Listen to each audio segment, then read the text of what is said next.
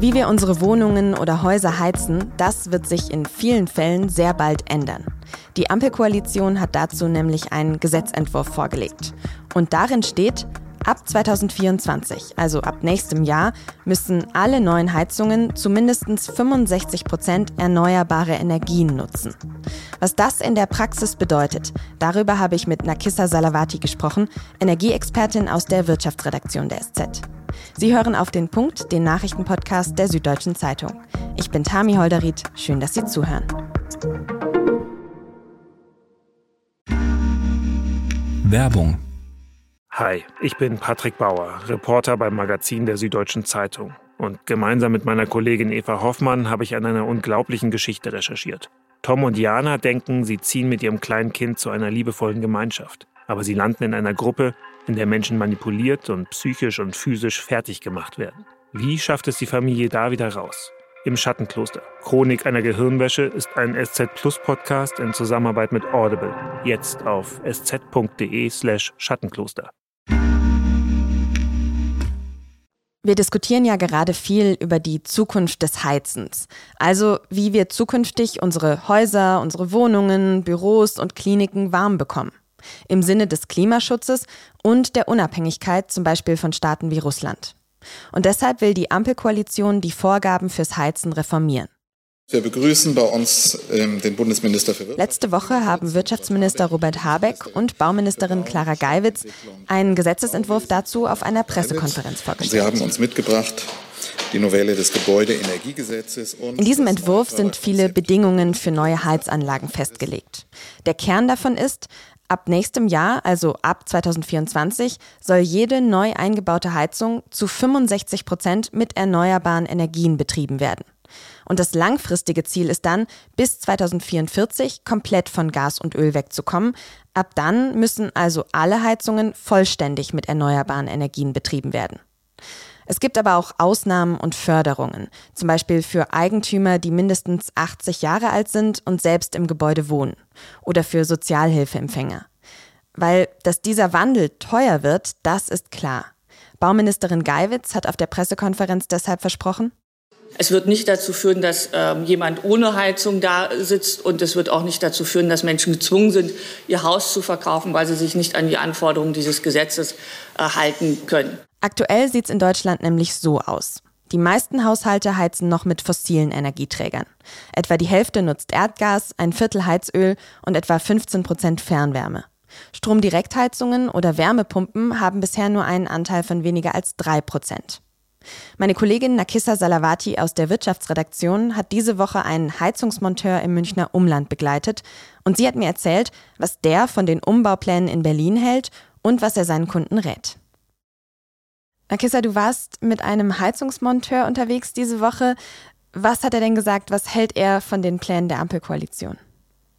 Genau, ich war im Münchner Umland unterwegs und habe da mit einem Chef einer Installationsfirma gesprochen und auch mit Kunden.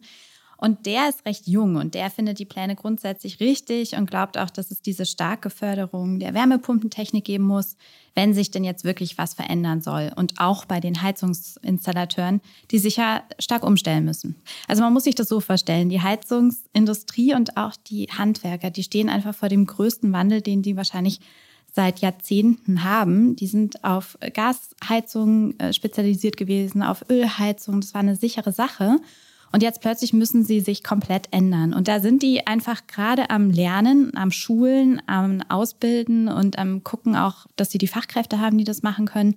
Das ist jetzt eine krasse Umstellung, auch gerade in der Praxis. Also wie baue ich dieses Ding eigentlich ein und wie funktioniert das? Du hast jetzt schon die Wärmepumpentechnologie erwähnt. Das ist ja wohl so die wichtigste Option für die Zukunft des Heizens. Wie genau funktioniert eine Wärmepumpe denn? Man kann sich eine Wärmepumpe so ein bisschen vorstellen wie eine Klimaanlage. Im Grunde ist es ganz ähnlich. Sie holt die Wärme aus der Luft oder auch aus dem Grundwasser oder dem Boden. Und das Wasser, das durch die Heizung läuft, wird eben damit erhitzt oder eben auch der Wasserkessel fürs Duschen. Und das funktioniert sogar bei kalten Außentemperaturen, weil die Wärmepumpentechnik das kann. Die haben da so ein Kältemittel drin und das geht. Dafür braucht sie allerdings Strom und recht viel. Und der kommt eben oft noch nicht aus erneuerbaren Energien. Und einer der Kunden, die ich besucht habe, der meinte dann so, ja, es ist schon verrückt. Gerade kommt der Strom ja auch noch aus der Kohleverbrennung, den wir brauchen. Also eigentlich gerade so in der Übergangsphase gibt es da noch so absurde Situationen. Und für wen eignet sich so eine Wärmepumpe? Können wir alle damit heizen? Die Wärmepumpe ist vor allem effektiv, wenn das Haus gut gedämmt ist und wenn es eine Fußbodenheizung hat, also vor allem im Neubau. Aber, und das hat mich auch überrascht, der Heizungsinstallateur hat mir gesagt, dass es durchaus möglich ist, auch in älteren Häusern Wärmepumpen zu nutzen. Wenn denn das Dach gut gedämmt ist und die Fenster relativ neu, dann läuft es auch über normale Heizkörper. Das fand ich ganz interessant, denn damit wäre ja die Wärmepumpe viel massentauglicher, als man jetzt so denkt. Okay, und außerhalb der Wärmepumpe, welche Optionen gibt es denn sonst noch, wenn ich mir jetzt ab nächstem Jahr eine neue Heizung einbauen lassen muss oder möchte? In großen Städten ist Fernwärme eine sehr kluge Lösung, weil die Abwärme zum Beispiel von einer Müllverbrennung genutzt wird, um ganze Stadtteile mit Wärme zu versorgen. Das können sich teilweise also Mieter und Eigentümer auch nicht ausruhen. Das ist dann einfach so verlegt. Aber das ist eben ein ganz großer Teil dieser Wärmewende. Und dann gibt es natürlich auch Hybridheizungen, also man kann Wärmepumpen mit Gasthermen kombinieren. Es gibt Pellets und Gas kombiniert. Es gibt Infrarotplatten und so weiter. Es kommt aber eben sehr aufs Haus an. Und ähm, deswegen ist es schlau, nicht einfach sozusagen nur auf die Wärmepumpe zu gehen, sondern ähm, das ganze breite Spektrum, sich da mal zu informieren und zu schauen, was es eigentlich alles gibt. Okay, und wenn es also diese vielen Möglichkeiten gibt, wie findet man denn dann heraus, was im jeweiligen Fall die beste Lösung dann ist? Man sollte sich tatsächlich, wenn man Eigentümer ist, erstmal unabhängig beraten lassen. Und da gibt es die Verbraucherzentralen, die machen so eine ziemlich günstige erste Beratung und es gibt auch umfassende Energieberatungen fürs ganze Haus. Und auch da erhält man ziemlich hohe staatliche Zuschüsse. Also das ist alles möglich. Und wenn man dann sich beraten lassen hat, dann kann man natürlich ähm, weitergehen und zu einer Firma gehen und sich ähm, Kostenvoranschläge bringen lassen und dann eben auch deren Beratung nochmal abwarten. Und die haben zum Beispiel auch diese ganzen Förderanträge und so. Das kennen die alles und das können die auch alles übernehmen. Vielleicht ist es manchmal gar nicht so kompliziert, wie Menschen jetzt auf Anhieb denken. Und für was haben sich die Kundinnen und Kunden entschieden, die du jetzt bei deiner Recherche getroffen hast? Ich habe tatsächlich Kunden getroffen, die sich für die Wärmepumpe entschieden haben.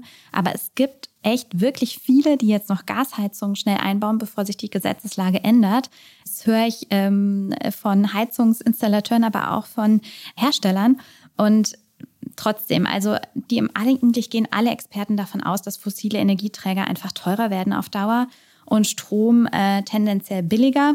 Es ist auch so, dass sich die Wärmepumpe, die ist am Anfang teuer, aber dann irgendwann rentiert die sich. Und das ist natürlich was, was eigentlich in der finanziellen Planung das Wichtigste ist, nämlich wie viel kostet es denn ganz am Ende? Und da sagen eigentlich die meisten Wärmepumpen lohnen sich. Und trotzdem machen sich ja gerade viele Menschen Sorgen, eben wegen der hohen Kosten für eine neue Heizung. Was kostet das denn tatsächlich? Kannst du da vielleicht mal ja eine Hausnummer nennen, wie teuer so ein Umbau werden könnte? Eine Wärmepumpe kostet zwischen 30 und 40.000 Euro, sagt man ungefähr, je nach Hersteller. Das ist schon sehr viel Geld. Und wer sich eine Solaranlage noch aufs Dach bauen lässt, um den Strom direkt nutzen zu können, der ist dann auch mal bei deutlich mehr Geld. Also eine Kundin hat 80.000 Euro dafür bezahlt, die gesamte Heiz- und Solaranlage komplett austauschen zu lassen mit neuen Heizkörpern. Das kann einen natürlich dann auch treffen. Es gibt aber auch hohe Förderungen, äh, staatliche Zuschüsse, die einen Großteil dann übernehmen. Vielleicht ist es dann am Ende gar nicht so teuer, wie viele am Anfang denken. Und jetzt sollen aber ja auch neue Förderungen mit diesem neuen Gesetz dazukommen, oder? Genau. Wie hoch die ganz genau aussehen und wie das alles wird, ist noch nicht in allen Details geklärt gerade was Menschen angeht, die eben nicht das Einkommen haben und auch nicht die Rücklagen, um das jetzt einfach mal schnell zu finanzieren, die müssen natürlich entlastet werden. Und soweit ich das verstehe, ist das genau in Planung. Und wie es dann am Ende aussieht und auch wie unbürokratisch das Ganze wird, das wird sich dann halt leider erst zeigen. Und tatsächlich ist sich die Ampel ja gerade auch gar nicht mehr so einig über den eigentlich schon beschlossenen Gesetzentwurf. Was denkst du, könnte sich daran doch noch maßgeblich was ändern oder geht es eher um Feinheiten?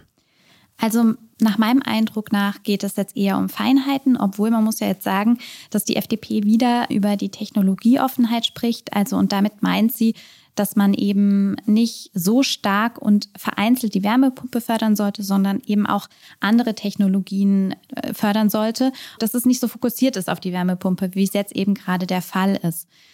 Also ich glaube, es bleibt im groben Plan dabei, wie es jetzt äh, schon beschlossen wurde im Kabinett. Und in diese ganze Debatte kam ja jetzt auch noch die Nachricht, dass der deutsche Heizungsbauer Fiesmann seine Wärmepumpensparte an ein amerikanisches Unternehmen verkauft, wohl auch als Konsequenz aus diesem neuen Gesetz. Kannst du das erklären? Eigentlich würde man ja denken, dass die bei Fiesmann jetzt das Geschäft ihres Lebens machen könnten. Absolut, das denkt man. Und nun ist es aber so, dass die Wärmepumpentechnik nichts ist, was die deutschen Hersteller gepachtet hätten, sondern es gibt eine internationale Konkurrenz. Und zwar sind es asiatische oder auch US-amerikanische Konzerne, die schon seit langem Klimaanlagen herstellen. Und Klimaanlagen ähm, unterscheiden sich in der Technik nicht wesentlich von der Wärmepumpe. Die haben also eigentlich im Grunde schon alles. Die haben die Technik, die haben die Fabriken, die haben die Lieferketten, die haben die Rohstoffe und all das, was man dafür braucht. Und vor allem sind sie deutlich größer. Und all das hat eben der deutsche Mittelstand so nicht. Was er allerdings hat, ist der Zugang zum Markt.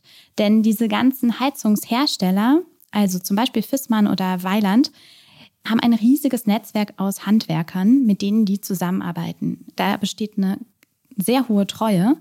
Und genau diesen Zugang, den hat sich jetzt Carrier Global erkauft über Fissmann, denn das ist das, was die Mittelständler hier haben, äh, diese treuen Verbindungen.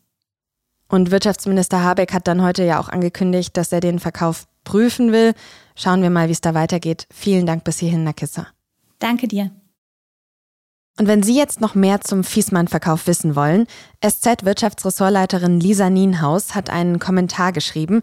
Sie schreibt, warum der Wettbewerb um die Wärmepumpe eine gute Nachricht für Verbraucherinnen und Verbraucher ist. Und den Text verlinke ich Ihnen in den Show Notes. Der Verfassungsschutz hat die AfD-Jugendorganisation Junge Alternative als rechtsextrem eingestuft. Sie wird seit 2019 vom Verfassungsschutz beobachtet und galt bislang als Verdachtsfall. Laut Verfassungsschutz bestehe jetzt aber kein Zweifel mehr daran, dass die junge Alternative verfassungsfeindliche Bestrebungen verfolge. Die Einstufung als rechtsextreme Gruppe hat Folgen für die Mitglieder. Sie können Probleme bei der Arbeit im öffentlichen Dienst bekommen und wenn sie einen Waffenschein beantragen. Die Lohnverhandlungen zwischen der Eisenbahn- und Verkehrsgewerkschaft EVG und der Deutschen Bahn sind wieder gescheitert. Am Mittwoch hat die Deutsche Bahn auch die dritte Gesprächsrunde für beendet erklärt. Der nächste Verhandlungstermin ist für Ende Mai geplant. Die Bahn hat neben einer Inflationsprämie unter anderem auch dauerhaft 10 Prozent mehr Lohn ab nächstem Jahr angeboten. Die EVG hatte das Angebot als nicht verhandlungsfähig abgelehnt. Jetzt werden weitere Bahnstreiks erwartet.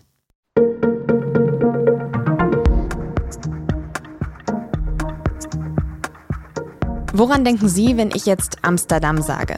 Sind wir mal ehrlich, wahrscheinlich vor allem an Kiffen und Rotlicht, oder? Und das geht nicht nur Ihnen so. Amsterdam gilt ja als das Ziel für Drogen- und Sauftourismus. Und genau das findet mein Kollege Thomas Kirchner richtig schade. Er schreibt in der SZ von Donnerstag über eine der schönsten Städte der Welt und darüber, was gegen den Massentourismus dort getan werden müsste und warum es trotzdem nicht passiert. Den Text finden Sie in der SZ von Donnerstag und mit einem Digitalabo schon ab 19 Uhr am Mittwochabend. Redaktionsschluss für Auf den Punkt war 16 Uhr. Produziert hat diese Sendung Jakob Arnoux. Vielen Dank fürs Zuhören und bis morgen.